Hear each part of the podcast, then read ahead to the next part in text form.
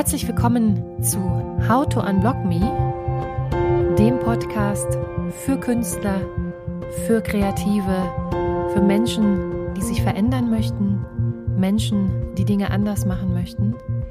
Mein Name ist Susanne Geißler und ich freue mich sehr, dass ihr dabei seid.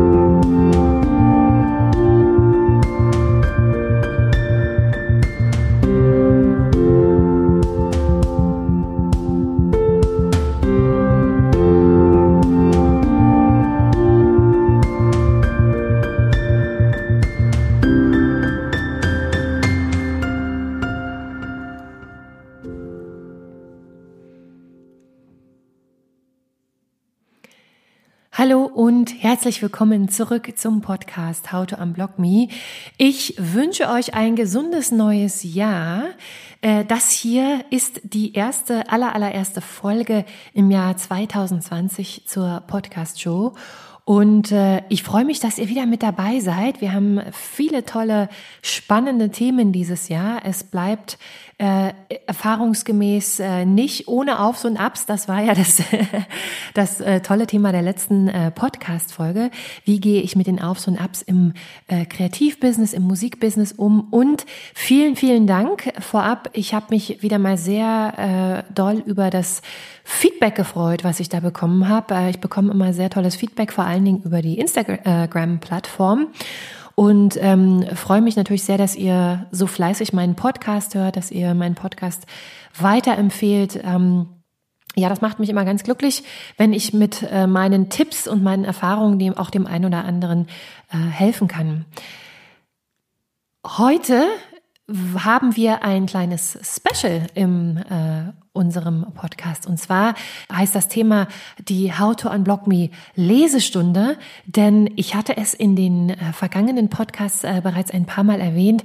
Äh, dieser Podcast ist so ein bisschen man könnte sagen, ein kleiner Auszug aus dem kommenden Buch, was ich über diese Thematik äh, blockadefrei im Kreativbusiness äh, oder wie bleibe ich gesund im Kreativbusiness, was bedeutet es, ein Künstler zu sein, schreibe. Und an diesem Buch arbeite ich jetzt schon seit einiger Zeit. Das Manuskript steht und ich dachte mir, dass wir heute das neue Jahr mit einer Lesestunde einleiten. Ich werde euch ein Auszug aus dem Vorwort meines Buches vorlesen.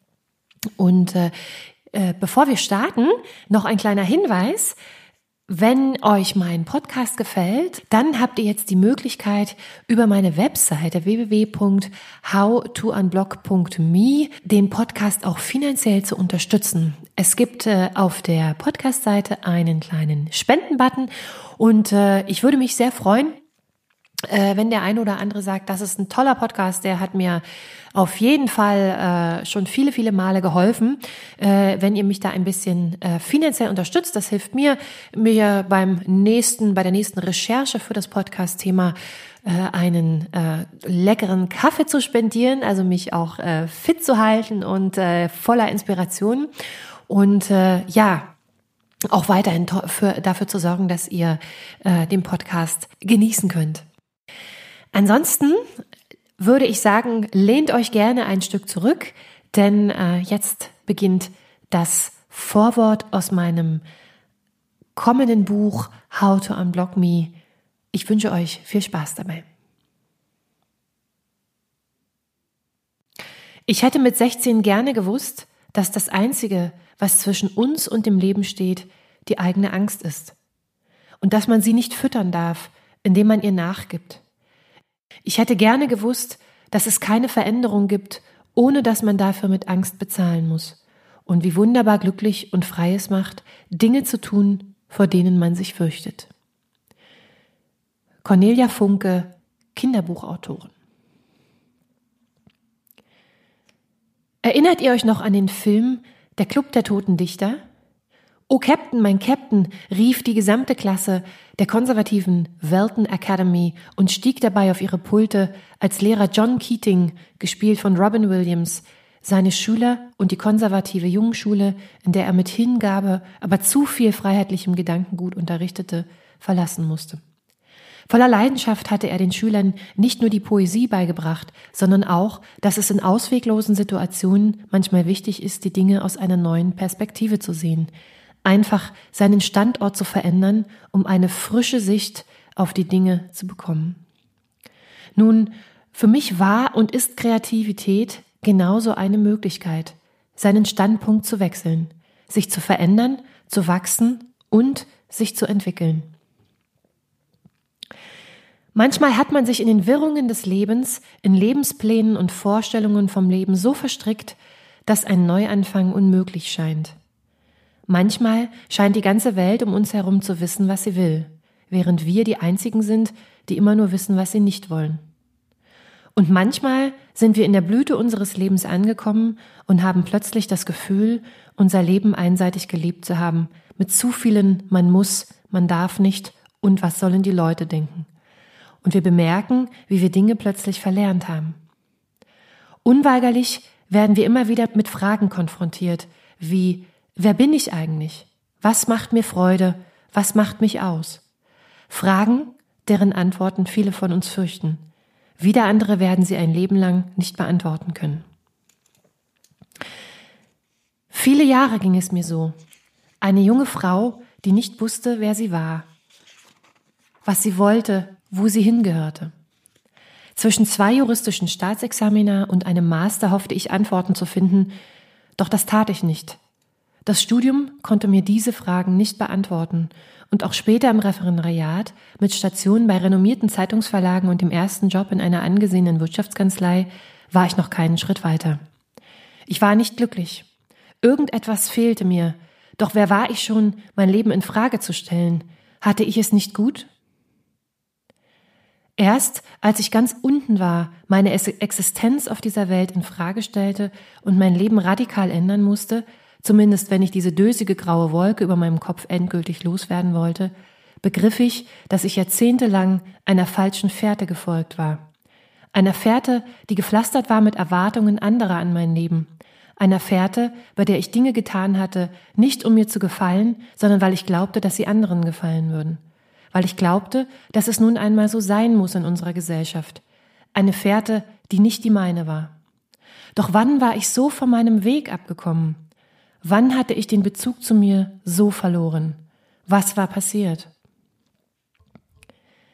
Da die Dinge, die ich bisher tat, mich nicht glücklich sein ließen, musste ich es mit anderen Dingen versuchen. Ich brauchte eine neue Fährte und ich wusste früh, um mich zu finden, musste ich dahin, wo alles angefangen hatte. Zurück in meine Kindheit. Auf dieser wunderbaren Reise, auf der ich mich dann immer noch nicht fand, das wäre wohl zu schön gewesen, um wahr zu sein, erinnerte ich mich wieder an längst verloren geglaubte Momente.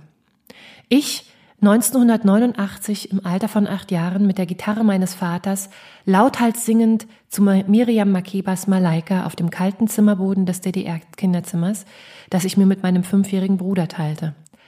Ich bewunderte Miriam Makeba nicht nur, weil sie so schön sang, sondern weil sie beim Singen immer die Augen schloss. Ich hämmerte auf alles, was Klänge hervorzubringen vermochte. Lange Autofahrten wurden für meine Familie eine Qual, denn meine Eltern hatten mir Anfang der 90er Jahre meinen ersten eigenen Walkman geschenkt und so trällerte ich auf diesen Autofahrten durch das Nachwendedeutschland wie selbstverständlich mehrstimmig zu meinen Lieblingssongs, dachte mir neue Melodien und eigene kleine Lieder aus. Ich sah mich wieder, wie ich mit 15 Jahren stundenlang unter Kopfhörern an meinem Piano in meiner eigenen Welt versinken und Akkorde probieren konnte. Ich erinnerte mich an das gute Gefühl, das ich in diesen Momenten hatte. Alles war dann in Ordnung. All das war ich und ich hatte es vergessen, verlernt, verdrängt. Ich war gerade mal 25 Jahre, als ich noch während meines Studiums die Diagnose Burnout erhielt. Da war es ewig her, dass ich mal lauthals gesungen hatte. Mein Piano hatte ich auf der Uni nicht einmal angerührt. Wie konnte ich mich so anders entwickeln, jetzt so unglücklich sein, wenn ich doch als Kind so glückliche Momente hatte.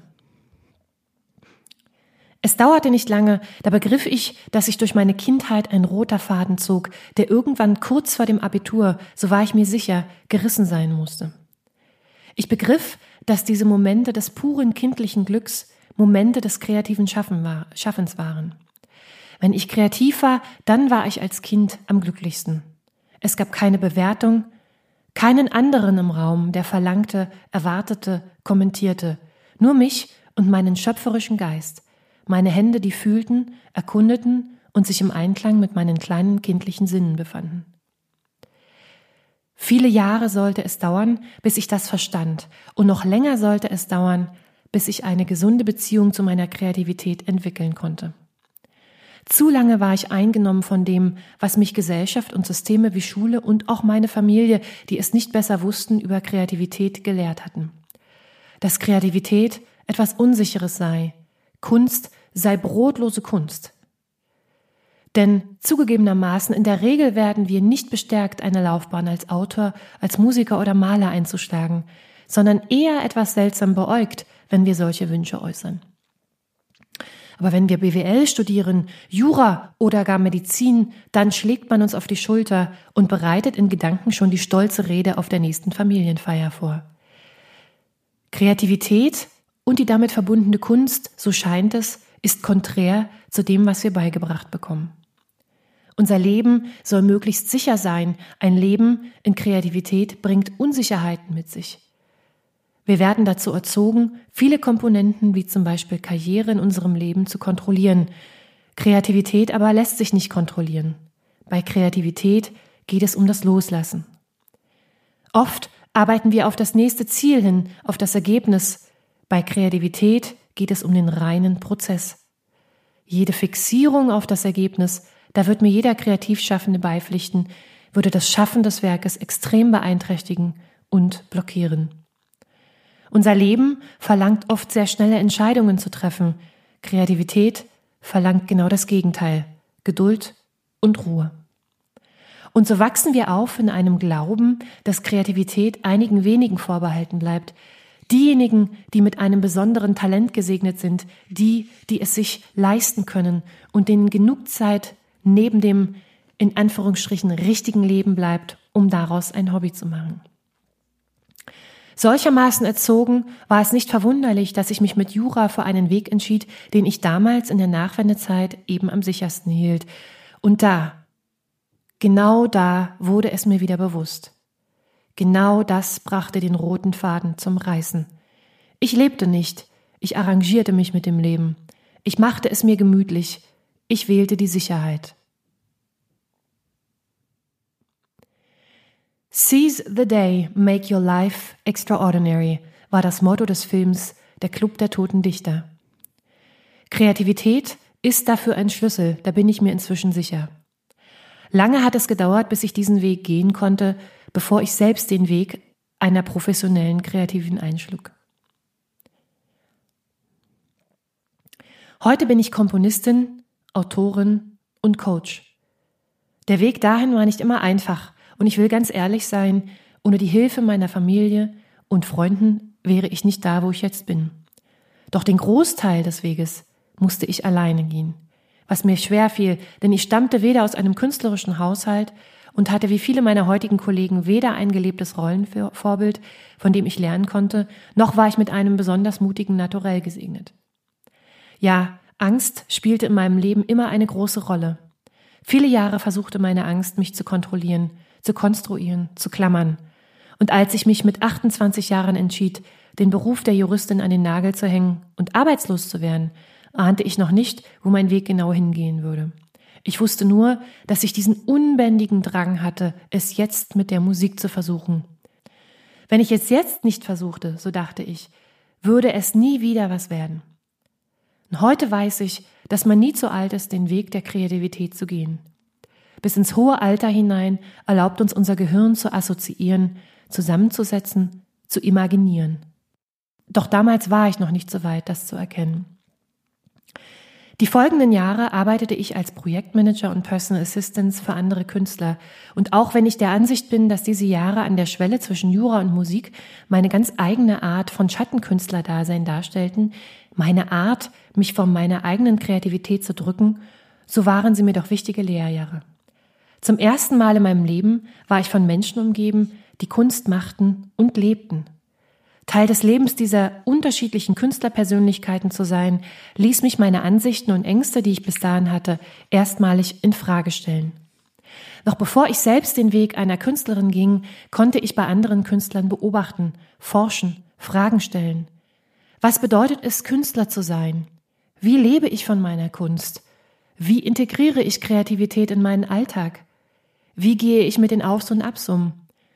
Zum ersten Mal in meinem Leben traf ich Menschen, die das lebten, was ich mir tief im Inneren immer wünschte, aber viele Jahre nicht auszusprechen wagte. Und dieser Weg war überraschenderweise ganz und gar nicht unsicher oder brotlos. Bis ich dann selbst Komponistin wurde, dauerte es noch eine Weile. Denn auch wenn ich das große Glück hatte, an der Seite großer Künstler zu lernen, so bemerkte ich doch recht bald, dass ich mich mit meiner eigenen Kreativität schwer tat. Durch diese Jobs konnte ich mir meine Ausbildung an einer privaten Musikhochschule finanzieren, schaffte es jedoch kaum, eine gesunde Routine zu entwickeln, um an meinen eigenen Projekten zu arbeiten. Jede Hausaufgabe, jede Semesterabschlussarbeit eine Qual. Viel zu lange schob ich Aufgaben auf, um sie dann wenige Tage vor Abgabe übers Knie zu brechen. Ich brach Projekte vorschnell ab oder fing sie gar nicht erst an. Ich kritisierte ständig andere, die es schafften, die es besser machten. Am Ende war ich wieder unglücklich und auch mein nächster Burnout klopfte schon wieder an. 2016, ein Jahr bevor ich meinen Job als Personal Assistant eines Filmmusikers kündigte, entdeckte ich über meine Freundin Sophie das Buch von Julia Cameron Der Weg des Künstlers. Sophie war Schauspielerin und wenn ich mit ihr redete, hatte ich nicht das Gefühl, mit einer 20-jährigen jungen Frau, sondern mit einer 50-jährigen zu reden. Sophie war eine laufende Weisheit, spirituell, energetisch und für mich unglaublich inspirierend. Ich habe mich später oft gefragt, was passiert wäre, wenn Sophie sich in ihrem stressigen Alltag aus Schauspielprojekten damals nicht die Zeit genommen hätte, um mir in meiner aufkommenden Phase des Unglücklichseins wertvolle Tipps und am Ende unseres Gespräches dieses Buch zu empfehlen. Manchmal braucht es eben einen Freund oder einen Kollegen, der einen guten Impuls gibt. Diese Begegnung hatte mich so inspiriert, dass sie nicht nur ein Grund dafür ist, dass ich heute selbst coache, sondern in diesem Buch dem Thema Wer unterstützt mich bei meiner Idee ein eigenes Kapitel gewidmet habe. Durch Julia Camerons Buch und viele andere, die noch kommen würden, verstand ich, dass ich den Schlüssel zu mir selbst in der Hand hatte, dass die Blockaden im Hinblick auf meine eigene Kreativität Ausdruck einer tiefer liegenden Angst waren, die ich erst adressieren musste, um eine Routine entwickeln zu können.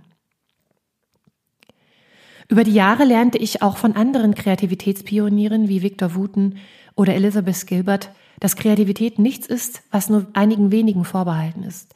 Es ist eine urmenschliche Eigenschaft, die in jedem von uns liegt. Aber wenn wir in einem nicht unterstützenden Umfeld aufgewachsen sind, dann ist unsere Kreativität verkümmert und sie muss genährt werden, aufgeweckt werden. Heute beschreibe ich sie gerne als eine Art Muskel, wir alle werden mit diesem Muskel geboren, aber wir alle trainieren ihn unterschiedlich. Der eine trainiert die Oberseite, der andere die Unterseite des Muskels und wieder andere trainieren ihn eben gar nicht. Als ich mit Hilfe von Sophies Buchtipp anfang, anfing, meine innere Künstlerin aufzuwecken, musste ich überraschend feststellen, dass sich automatisch viele meiner seit Jahren gestellten Fragen wie von selbst beantworteten. Oft liegt in unserer Kreativität nämlich die Antwort auf all die Fragen, die wir hatten. Wer bin ich und wer möchte ich sein? Was würde ich tun, wenn ich nur noch eine Woche zu leben hätte? Würde ich den gleichen Job machen? Wären die Menschen, mit denen ich mich umgebe, noch die gleichen? Kreativität ist wie eine Art Therapie, mit der wir zu demjenigen werden, der wir bereits sind. Aber dafür müssen wir uns trauen, das zuzulassen, unsere Ängste ernst nehmen und uns mit ihnen auseinandersetzen. Rückblickend weiß ich, dass ich nichts, auch nicht die vielen Jahre des nicht kreativen Arbeitens, missen möchte. Sie gehören zu mir und haben mich dahin geführt, wo ich jetzt bin. Doch ich weiß auch, dass ich nie mehr ohne Kreativität leben möchte. Mit Kreativität lebe ich gesünder und bin mehr im Einklang mit mir, als ich es jemals getan habe. Durch sie bin ich mutiger, traue mir mehr zu, gehe in Kontakt zu mir. In dem Moment, in dem ich kreativ bin, Dinge erschaffe, entwickle, bin ich ganz ich selbst. Jeder einzige unserer kreativen Momente ist ein Schlüssel, mit dem wir das Tor zu uns selbst öffnen, einen, direkt, einen direkten Zugang zu unserem inneren Kern haben. Jeder einzige dieser kreativen Momente ist Teil eines Dialogs mit unserem Unterbewusstsein, welches unkontrollierbar und doch den Großteil unserer Entscheidungen und unseres Lebens zu bestimmen scheint. Kreativität konfrontiert uns wie ein liebevoller Freund mit unseren Stärken und Schwächen, mit unseren Glaubenssätzen und Verhaltensmustern, die uns oft nicht bewusst sind und erst im Konflikt mit anderen zutage treten. Nutzen Sie jeden Tag und machen Sie Ihr Leben zu einem außergewöhnlichen Leben, war das Motto des Films Club der Toten Dichter. Dieses Buch soll dir Impulse geben, Ratgeber sein in Situationen, in denen du genau das befolgen möchtest, dich verändern möchtest. Mit diesem Buch wirst du lernen, deine Perspektive zu wechseln, deinen Standort zu verändern, auf den Pult zu steigen, um eine neue, frische Sicht auf die Dinge, auf dein Leben zu bekommen.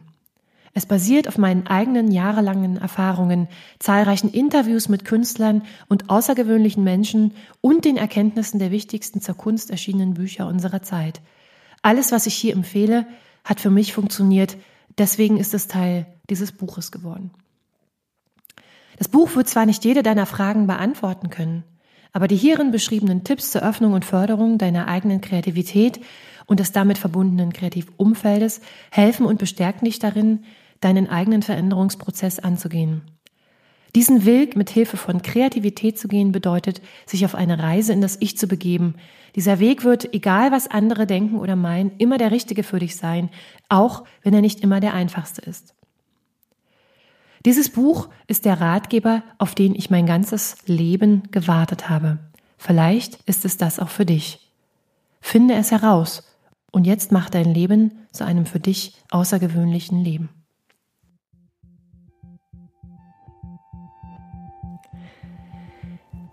Das war's für heute mit einer How to Unblock Me Lesestunde aus dem Manuskript meines demnächst erscheinenden Buches. Ich freue mich sehr, dass ihr wieder dabei gewesen seid.